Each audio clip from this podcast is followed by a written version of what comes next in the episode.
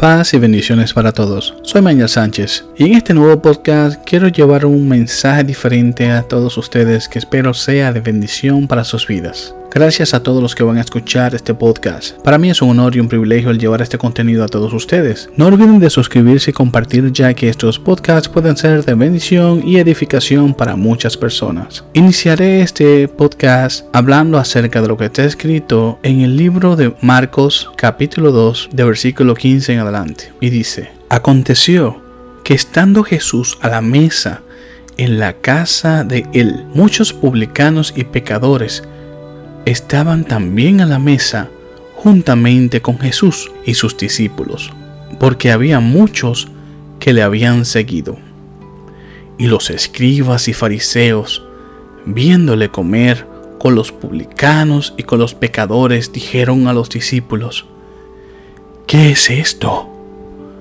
Que él come y bebe con los publicanos y pecadores. Al oír esto Jesús les dijo, los sanos no tienen necesidad de médico, sino los enfermos. No he venido a llamar a justos, sino a pecadores. En otras palabras, basado a la traducción lenguaje actual, dice, ¿por qué su maestro come con cobradores de impuestos y con personas de mala fama? Jesús los oyó y les contestó, los que necesitan al médico son los enfermos no los sanos. Y yo vine a invitar a los pecadores para que regresen a Dios, no a los que se creen buenos. Así que por título le llamo a este podcast Prejuicios Cristianos, Religión o Amor al Prójimo.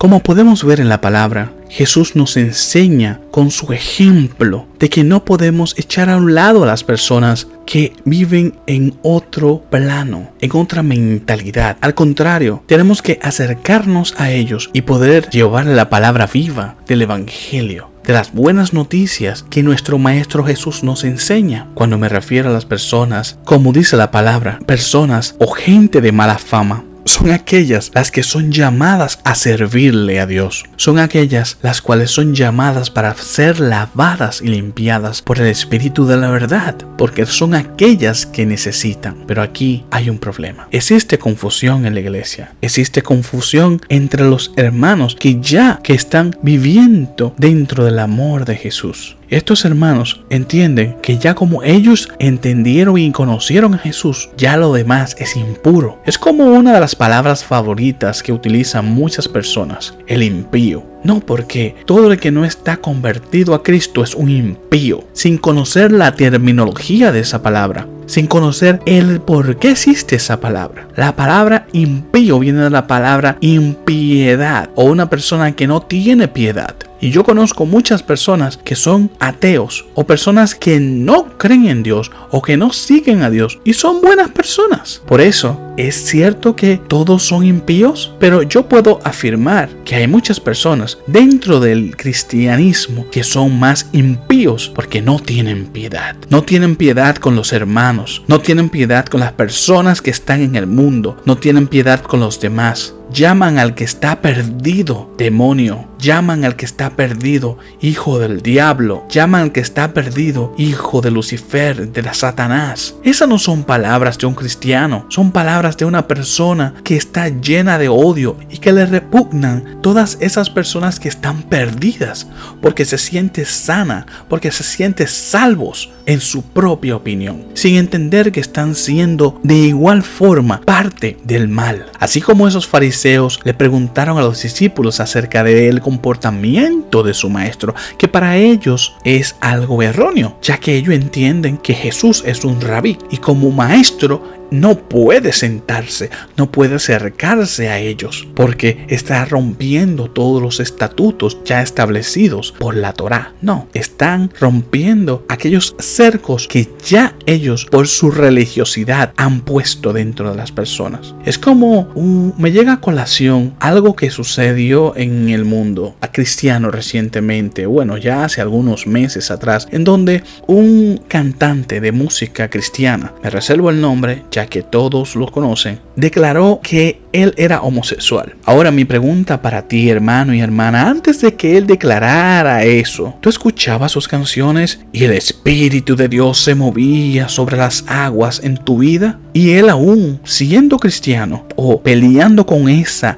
naturaleza que lo que sabemos, o sea, podemos comprender que hay una confusión en él, pero esa naturaleza que le empujó a eso, o lo que le empujaba a él a eso, aún siendo cristiano, estaba dentro de él, y tú te movías, y tú podías sentir el Espíritu, y podías derramar la gloria del Señor a través de él, o no, ahora él ya no es cristiano, él se declaró homosexual, todavía su música está en plataformas, y tú al momento de ver su nombre dices, oh, ya yo no escucho sus canciones, porque él es homosexual. Pero antes la escuchabas. Ahora bien, el médico que está en el hospital, que estudió toda una carrera de medicina y es homosexual y que tú no lo conoces, se acerca a ti, te sana a tu familiar enfermo y ahí sí no hay problema. Qué prejuiciosos somos. Qué mal vamos. ¿A dónde va el enfoque real de salvación que el Maestro Jesús quiere llevar? Con esos prejuicios, una iglesia jamás estaría preparada para recibir personas confundidas o personas que piensan que están bien pero que están mal. palabra lo dice. Muchas personas pensarán que están bien cuando están mal y lo que están mal pensarán que están bien. Así es, la Biblia nunca se equivoca. Lo que nos equivocamos somos nosotros al no saber cómo comprenderlos, cómo tratar de ayudarlos. Aquellas personas que han ido por caminos erróneos, sean personas que aún no tengan esa identidad propia, se han hecho llamar a sí mismo parte de un sistema, sean prostitutas, sean ladrones, sean recaudadores de impuestos, sean lo que sea. Jesús te dice que tienes que amarlos, que tienes que llevarle amor, comprensión, no hablar mal de ellos, no maldecirlos. Al contrario, pide misericordia por sus almas, pide misericordia, pídele al Señor que los ayude a poder reflexionar por sus errores, ayúdalos a poder llegar a la meta, a eso que Dios estableció, que es una salvación para todos. No seas egoísta, no creas que la salvación es para ti. Dios te usa a ti para que otros puedan ser salvos. Pero qué mal vas pensando que la salvación es tuya cuando la salvación es para todos. Cuando Dios hace un milagro, no hace un milagro para una persona, hace un milagro para todo el mundo. Así que, para concluir, hermano mío, hermana, deja los prejuicios, deja eso y enfoca tu mirada en el Evangelio de Cristo, en el Evangelio de amor, que no mira barreras, que no mira personas, que mira las almas. Lleva el mensaje de salvación sin utilizar terminología que pueda ofender a alguien, sin terminología que pueda afectar emocionalmente a una persona. Porque nadie, absolutamente nadie, tiene el derecho a juzgar a los demás hasta que entiende o hasta que ese llamado problema le toca su puerta. Por eso el amor de Dios es para todos. Aprendamos a llevar el amor de Dios y así esa salvación que el Maestro quiere pueda ser alcanzada por todos. Paz para todos. Y así sea.